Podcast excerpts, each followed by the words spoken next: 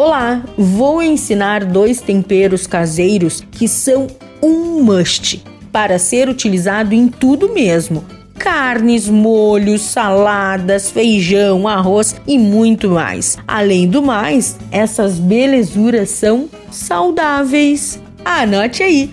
Para o tempero funcional, assim iremos chamar duas colheres cheias de sopa de hortelã, três colheres cheias de sopa de sálvia, dois pacotes de alecrim, três pacotes de alho desidratado, três pacotes de cebola desidratada, 120 gramas de cheiro verde, um pacote de cebolinha desidratada, 3 colheres cheias de sopa de páprica doce, um pacote de louro, sal e pimenta a gosto.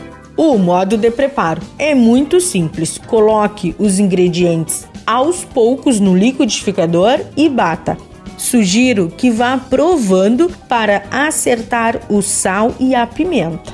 Para o tempero de manjericão: três cebolas, duas cabeças de alho, folhas de manjericão, um ramo de alecrim, um maço de cheiro verde, uma xícara de café de azeite de oliva.